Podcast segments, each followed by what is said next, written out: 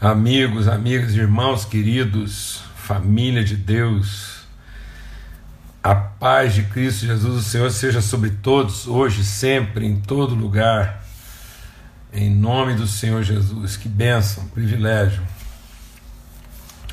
Que o Senhor faça resplandecer sobre nós o seu rosto e nos dê paz sempre, em nome de Cristo Jesus. Amém? Grande privilégio, bom demais. Paz seja sobre todos. Que bom a gente poder estar junto aí, compartilhar, repartir. Muito bom receber os testemunhos de todos aí. Né? Ontem, de modo muito especial, a gente estava celebrando aí o dia da adoção e muitos irmãos compartilhando, repartindo, testemunhando, né? retornando testemunho aí nessa área. Para nossa casa é um privilégio ter compreendido em Deus, né? Recebido da parte de Deus esse espírito de adoção. Muito bom mesmo. Bênção de Deus. Só ajustar aqui um pouquinho. Pronto. Muito bom. É, tempo maravilhoso. Um grande privilégio. A gente está aqui compartilhando de hoje até sexta-feira, sempre às 18 horas, para quem está chegando aí e está começando a acompanhar a gente agora. É a nossa viração do dia, essa mesa preparada, esse tempo né, da gente compartilhar o pão juntos, repartir o pão e abençoar uns com os outros, comunicar a palavra, transmitir virtude, exercer os dons para edificação mútua. Amém? Em nome de Cristo Jesus. Então, um tempo de edificação mútua. Muito bom mesmo. Tivemos um tempo bom ontem, algumas lives muito especiais. Ontem, é, para mim, foi uma alegria muito grande estar com o Marcos Botelho, a gente contar história, rir um pouco, foi muito legal. E também, ontem à noite, a live que a gente teve aí, falando sobre um assunto de extrema relevância, que é essa questão da violência né, da doméstica, essa questão do, do assédio moral nos ambientes, não só violência doméstica, mas violência de toda sorte, principalmente nas instituições, essa, essa opressão né, de poder e sobre a vida de pessoas em condição de vulnerabilidade. Muito bom, tempo bom. Eu acho que inclusive a live dele está disponível aí, depois quem quiser acessar. É, muito bom. É maravilhoso, graças a Deus, a gente poder estar tá aqui, compartilhar viver tudo isso, né? repartir, praticar aquilo que Paulo é, é, falou, da gente é, compartilhar dons e nos fortalecermos mutuamente né, pelo exercício dessa fé, a mutualidade da fé. Fé só é fé quando a gente coloca é, essa fé em favor uns dos outros, né? A fé não é a nosso próprio favor, mas é a favor dos nossos irmãos. Amém? Nós estamos meditando é, em 1 Tessalonicenses, capítulo 1, do verso 1 até o verso 7. Somos modelos do Evangelho. Né? Então, nossa vida é levantada por Deus para ser um modelo, para ser uma evidência é, do Evangelho, como é que o Evangelho se revela e se materializa através da nossa vida. Amém? Vamos ter uma palavra de oração e vamos começar o nosso tempo aqui assim, depositando mesmo o nosso tempo, o nosso coração em Deus, colocando o nosso coração em Deus para que seja um tempo mesmo de ensino, de revelação, de transformação na nossa vida. Amém? Aleluia. Pai, muito obrigado, muito obrigado, porque o Senhor nos levantou para sermos assim modelo, referência, testemunho, evidência daquilo que é a eficácia, daquilo que é o poder do Evangelho transformador. Ó Pai, em nome de Cristo Jesus, pelo sangue do Cordeiro, Espírito do Deus vivo, sopra mesmo em nós e através de nós. Nós queremos ser guiados pelo Teu Espírito Santo que a tua palavra viva e eficaz, realmente usada pelo Espírito Santo de Deus, forme e, e desenvolva em nós o homem espiritual. Nós queremos ser formados em Cristo. É Cristo sendo formado em nós a esperança da glória. Que esse aqui seja um tempo mesmo de nós, ó Deus, é, acrescentarmos virtude à nossa fé, desenvolvermos a nossa salvação em Cristo Jesus. Pelo sangue do Cordeiro nós clamamos, ó Pai. Amém e amém. Graças a Deus. Grande privilégio. Então, o texto aqui é Está dizendo aqui em 1 Tessalonicenses, capítulo 1, de 1 a 7, está dizendo: Paulo, Silvano e Timóteo, à igreja dos Tessalonicenses em Deus Pai e no Senhor Jesus Cristo, a vocês, graça e paz da parte de Deus e de nosso Senhor Jesus Cristo. Sempre damos graças a Deus por todos vocês, mencionando-os nas nossas orações lembrando-os continuamente diante de nosso Deus e Pai o que vocês têm demonstrado. Então, ah, o, que, que, o que, que nos levou a meditar nesse texto, nesse momento, nesse momento em que nós estamos aqui ah, dentro desse, desse eh, encontro nosso aqui, trabalhando exatamente isso, aquilo que pode iluminar o nosso entendimento para que a gente possa enfrentar tempos de obscuridade.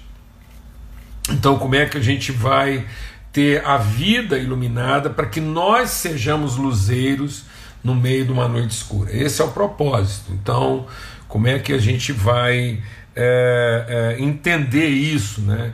O evangelho sendo aplicado de forma prática, de forma intensa, verdadeira, para que nós possamos ser luz nesse mundo, tá bom? Então é isso que ele está dizendo aqui.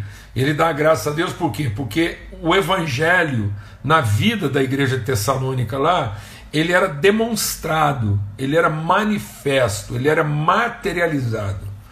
Amém?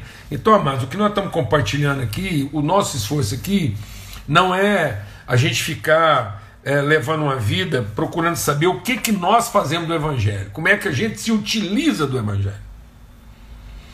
Muita gente vai para a Bíblia pensando como é que ele vai usar a Bíblia a favor dele. Não, amados. Não é como é que a gente usa o Evangelho a nosso favor. Não é o que, nós fazemos com o Evangelho. É o que, que o Evangelho faz conosco. O Evangelho é o poder de Deus para a transformação de todo aquele que crê. Então, o Evangelho não é um poder que nós dispomos a nosso favor. Nós é que estamos à disposição do Evangelho. Então o Evangelho não é como é que Deus está à nossa disposição. Glória a Deus, amado. Então não é como é que Deus está à nossa. Então tem muita gente que vai no Evangelho para saber como é que ele pode aproveitar a disposição de Deus. Não, como é que nós nos colocamos à disposição de Deus. Então, é, ele, vai, ele vai dizer isso, e ele fala de três características e evidências. Então ele fala de quais são as características essenciais do Evangelho na nossa vida e de que maneira essas características se evidenciam. Então nós estamos compartilhando aqui e vamos continuar compartilhando isso até sexta-feira. É, quais são essas características e quais são as suas evidências? Como é que elas é, o, o, o que, que o Evangelho aplica, infunde, estabelece e de que maneira ele se evidencia na nossa vida. Que processo é esse de transformação? Amém? E aí ele vai dizendo então: o trabalho que resulta da vossa fé, o esforço que é motivado pelo amor e a perseverança proveniente da esperança. Então tá vendo? Ele fala dos três as três características essenciais, que é fé, amor e esperança, e quais são suas evidências. Porque ele diz trabalho que é, resulta da fé, esforço que motivado pelo amor e perseverança proveniente da esperança. Então, para cada elemento essencial, nós temos uma evidência clara. Por isso que ele está dizendo: sabemos, irmãos amados de Deus, que ele os escolheu porque o nosso evangelho não chegou a vocês somente em palavra. Então, o Evangelho não é um, um, acessório na minha vida. A gente insistiu nisso ontem, nós vamos continuar insistindo, e o nosso esforço aqui é um esforço mesmo de meditação. O Evangelho não é um acessório, ele não é um acréscimo, ele não é uma parte da minha vida. Não, ele é a essência do que eu sou. Ele, ele define a minha identidade. Por isso que tem gente que é ouvinte mas não é o que? Praticante do Evangelho. Então ele está dizendo aqui: o Evangelho não chegou a nós apenas em palavra, mas em poder do Espírito Santo e plena convicção. Então o Evangelho tem que mexer nas minhas convicções e não nos meus hábitos apenas. Então muita gente está tentando encontrar no Evangelho uma, uma forma pessoal. Aí ele cria, deixa Deus ministrar o nosso coração, mano. Aí ele cria um, um conjunto de hábitos e aí, porque ele criou esse conjunto de hábitos a partir de uma orientação bíblica, ele entende que ele está vivendo assim o suprassumo da espiritualidade. Mas esse evangelho às vezes não chegou na vida dele em autoridade, em poder, transformando suas convicções e não apenas o seu comportamento, as suas atividades. Vocês sabem como procedemos entre vocês em seu favor. De fato, vocês se tornaram nossos imitadores do Senhor, pois apesar de muito sofrimento, receberam a palavra com alegria, que vem do Espírito Santo. Assim, tornaram-se modelo para todos os cristãos que estão na Macedônia e na Acaia. Então é isso que Deus quer na nossa vida, que esse evangelho nos torne é, modelo, referência, testemunho, evidência daquilo que o Evangelho pode produzir. A gente compartilhou ontem, vale a pena, é, pelo menos hoje, talvez de novo um pouco amanhã, lembrar que Jesus fala: olha, tem várias formas. Tem aquele que o Evangelho é totalmente indiferente para ele, está totalmente fora. Tem aquele que ele, ele assume assim, ele ouve até com uma certa empolgação, euforia, mas aqui não cria raiz, qualquer dificuldade ele abandona. Ou então aquele que mistura o evangelho com um punhado de outras ideias, aquele que está uma miscelânea danada, às vezes ele até experimenta alguma coisa, mas ele não fecha, não conclui, ele não completa o ciclo produtivo, geracional e aquilo acaba se perdendo quase lá. Né? Então é bom a gente entender que um quase e coisa alguma é a mesma coisa. Não adianta você ser uma pessoa muito esforçada e tal, se a vida nossa não, não, não se completa, né? a gente não alcança essa condição de plenitude. Então a palavra de Deus diz que o Evangelho é aplicado a nós para que a gente possa alcançar estatura de varão perfeito. E aí a gente começou ontem com o primeiro aspecto, a primeira característica né, e a sua primeira evidência, que é o amor. E a gente compartilhou ontem e houve até assim uma, uma, uma, uma certa. É, eu, eu, percebi depois, o pessoal que escreve, testemunha, é, essa questão de muitas vezes a gente achar que o contrário né, do amor é, é odiar, sendo que na verdade a gente o, o, ódio é um sentimento de desapontamento. Então a gente tem raiva daquilo com que a gente se desapontou. A raiva do diabo, né, a, o ódio dele é fruto de um desapontamento, de uma expectativa frustrada. Então, o diabo, eu acho que ele gostava de trabalhar para Deus. É uma atividade que ele gostava. Ele gostava tanto que ele achava também que ele ia ser melhor reconhecido. Né? E, e aí aquilo que era talvez a, o maior prazer dele, que era fazer aquele serviço, de repente se tornou a sua principal raiva, que era a questão do Caim. Eu acho que o Caim não matou o Abel porque não gostava dele. Eu acho que o Caim matou Abel exatamente porque gostava e gostava tanto a ponto de achar que o Abel estaria nesse lugar de controle, né? que ele poderia colocar o Abel, colocar Deus aonde ele quisesse. A idolatria é gostar. Então todo ídolo gosta. Eu até a gente compartilhou isso aqui há pouco tempo aqui, vale a gente reforçar, né? Você perguntar para o lobo o que, que você mais gosta, fala ovelha. E você perguntar para o mercenário o que, que você mais gosta, ele fala: ah, Eu gosto de ovelha, porque ovelha me dá dinheiro. E você perguntar para o lobo: Por que, que você gosta de ovelha? Eu gosto de ovelha porque é, é ela que me satisfaz. Então, é, a pessoa se prostitui, o cara vai na prostituta, não é porque ele tem raiva da prostituta, é porque ele gosta. E, e por que, que ele gosta da prostituta? Porque não ama. Porque se ele amasse a prostituta, ele não se utilizava dela. Né? Ele não cedia ao seu desejo. Então, o contrário de amor, nesse aspecto, é desejar. E vocês se desapontam com um desejo não satisfeito e passa a odiar. Por isso que as duas coisas, que as duas evidências maiores de que a gente não está amando de forma própria é, é medo e amargura.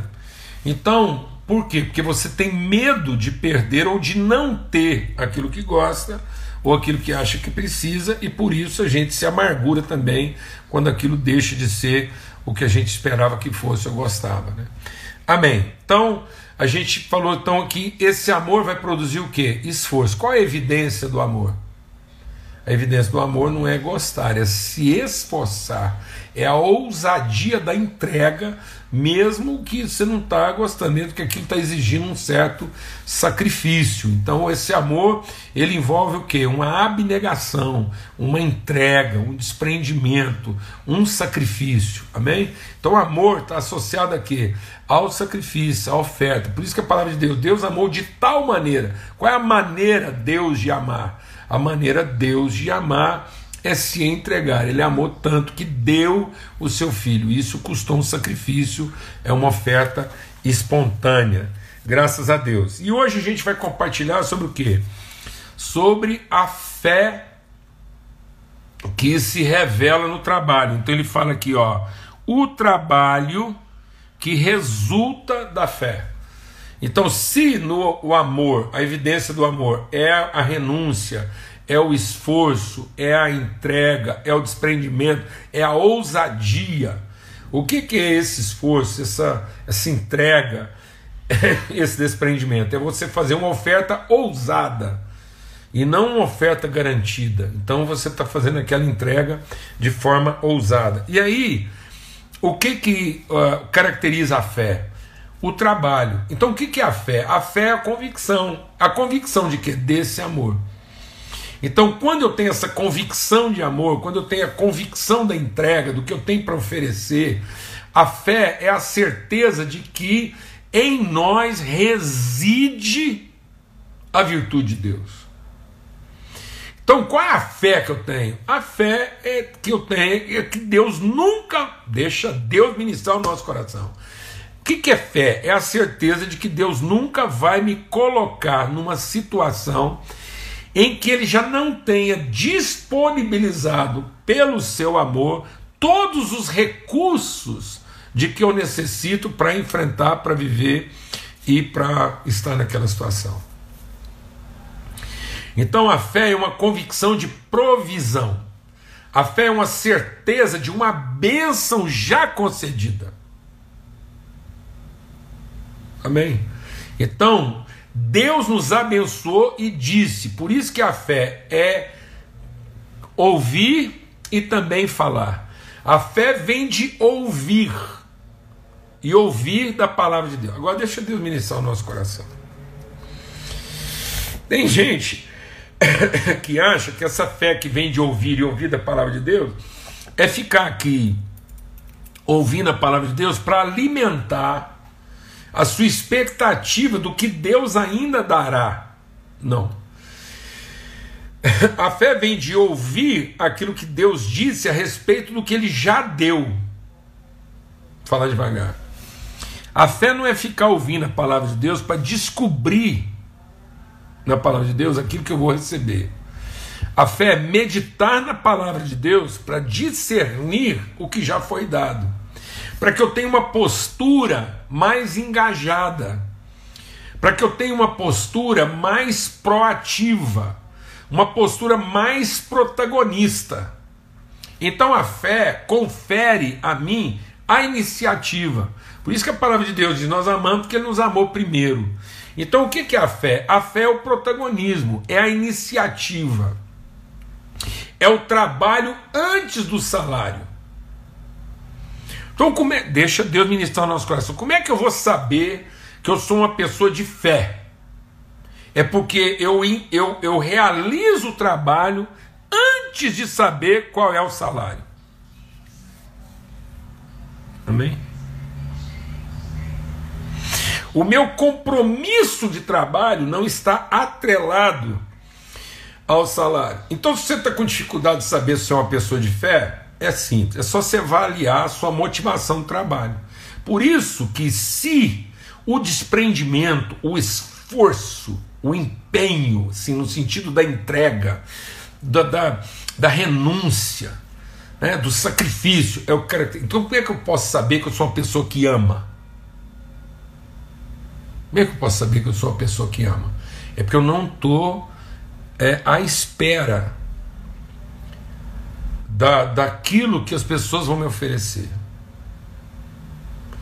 Eu não, eu não vou fazer, deixa Deus ministrar o nosso. Como é que você vai saber que você ama? É que você não vai fazer um teste. Você não vai provar. Quem ama não prova. Amém? Tem muitos relacionamentos aí, tem gente que só casou depois que experimentou. E aí está lascado. Porque com o passo do tempo aquilo dá uma mudança, às vezes tem um dia que amanhece mais azedo, aí pronto. Então tem muita gente aí fazendo teste, experimentando para ver se gosta. E se gostar, assume o compromisso. Já lascou.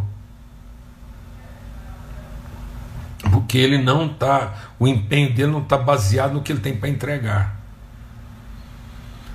mas o empenho dele está baseado na, na prova que ele fez, no teste. Amor não testa. Amém? É espontâneo. Então eu quero saber se eu amo, é espontâneo. E outro, eu quero saber se sou uma pessoa de fé, eu trabalho. Independente do salário, eu trabalho. Então, a principal expressão a forma mais evidente da fé não é a devoção, é trabalho. Então tem muita gente que se equivoca isso, porque às vezes vê uma pessoa assim muito devota e acha que aquela pessoa tem muita fé. Não, aquela pessoa tem muita crença. Geralmente os devotos são preguiçosos porque estão querendo transferir para outro trabalho. Vou repetir. Geralmente, devoção é coisa de gente preguiçosa, porque ele quer transferir para outro o trabalho. Então, tem gente que é tão preguiçosa que, em lugar de trabalhar, bajula. Então, o bajulador é um devoto. E o bajulador devoto está sempre querendo pôr o outro para trabalhar para ele. Ele não quer trabalhar. Por isso que a coisa que o devoto mais gosta é milagre. Porque ele não precisa trabalhar. Amém? Então, gente que gosta muito de ser servido, gente que gosta de se sentir bem, geralmente é muito devoto. Então, em vez de trabalhar, ele prefere fazer uma devoção. Então, em vez de trabalhar, ele prefere fazer um culto. Deixa Deus iniciar o seu coração tanto, presta atenção, de onde vem a tentação. O diabo, quando foi tentar Jesus, o que, que ele falou para ele? Ele falou: Não, tá vendo tudo isso aí que tem no mundo aí? Ó? Não precisa trabalhar, não. É só você fazer um culto, ser prostrado, me adora e eu te dou. Tá vendo? Se você me adorar, eu te darei. Então, qual é o salário para a sua devoção? Tudo aquilo que você deseja. Então, amado, eu quero te falar uma coisa. Tem muita gente hoje que às vezes não está cansado. Às vezes você vai para uma pessoa e fala, ah, estou cansado, estou desanimado. Às vezes você não está desanimado. Eu vou falar uma coisa aqui grave. Grave. Às vezes a pessoa fala assim: ah, tô tão cansado, tô tão desanimado. Às vezes não é nada disso, você só está com preguiça mesmo. Preguiça. Isso não é cansaço, não é desânimo. É preguiça. E por que preguiça? Porque o salário não compensa. Então você não tem motivação de trabalhar porque o salário não compensa. No fundo você vai pensar, ah, tanto esforço, ralei tanto, então vou ficar quieto aqui. Como é que está o tempo lá fora? Está chovendo, está isso. Por isso que a palavra de Deus diz assim: quem fica sempre olhando o sol ou as nuvens nunca semeia. Então tem gente que na vida deles tudo é adiado. E ele só consegue levantar da cama dependendo do salário. Então, conforme a, a cenoura que você balança na frente do focinho dele, ele levanta. Mas se ele achar que o prêmio não compensa, ele também não levanta. Ele prefere rezar. Então tem gente que de tão preguiçosa prefere rezar em vez de trabalhar. Toma, fé é trabalho. Fé é para trabalhar. Trabalhar em favor do quê? Da virtude. E não do salário. Fé é para revelar gratidão. Trabalho é para revelar gratidão. E não interesse. Então a gente não trabalha por interesse, a gente trabalha por gratidão. O que, que te motiva a trabalhar? Gratidão.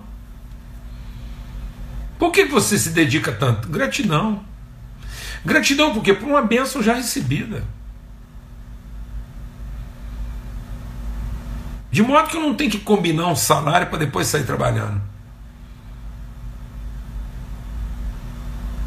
Eu tenho que combinar o trabalho. Em nome de Cristo Jesus, Senhor.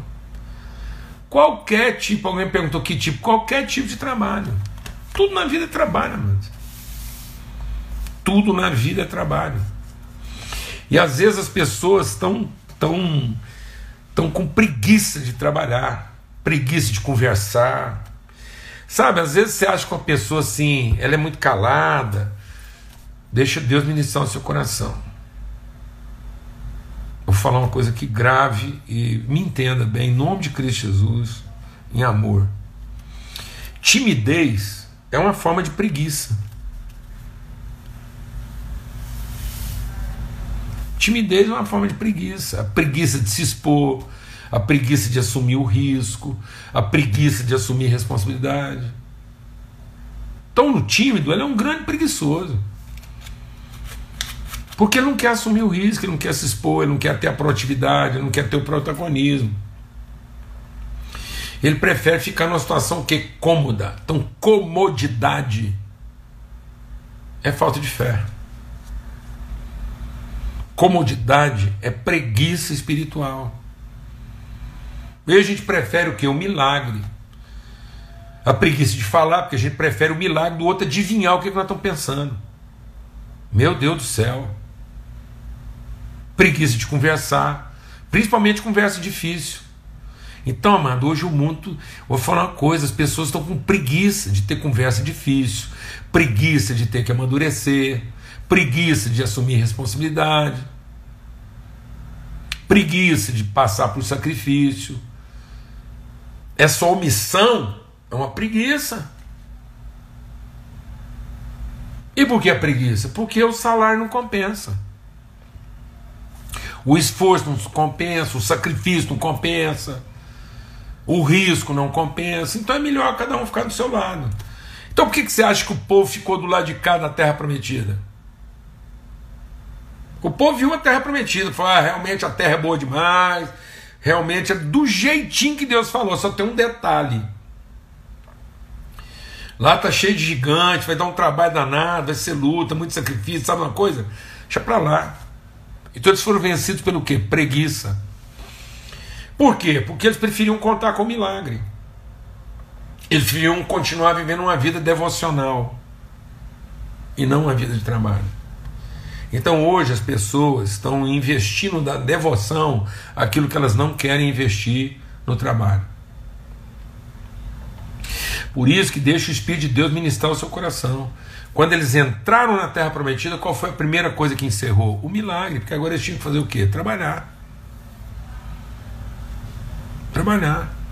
Eu vou falar uma coisa aqui muito séria. Eu acredito, amados, no poder que cura. Mas cura, milagre, muita coisa assim, esses milagres, é para o incrédulo, porque o, porque o incrédulo ele precisa dessa coisa para ele, ele ter os olhos dele iluminados. Agora, para o cristão, mas é trabalho. E tem hora que a gente quer, deixa Deus ministrar o nosso coração, a gente quer a cura do outro porque não quer ter, não quer ter trabalho. A gente gostaria que o paralítico andasse para a gente não ter que empurrar a cadeira, tá me entendendo ou não?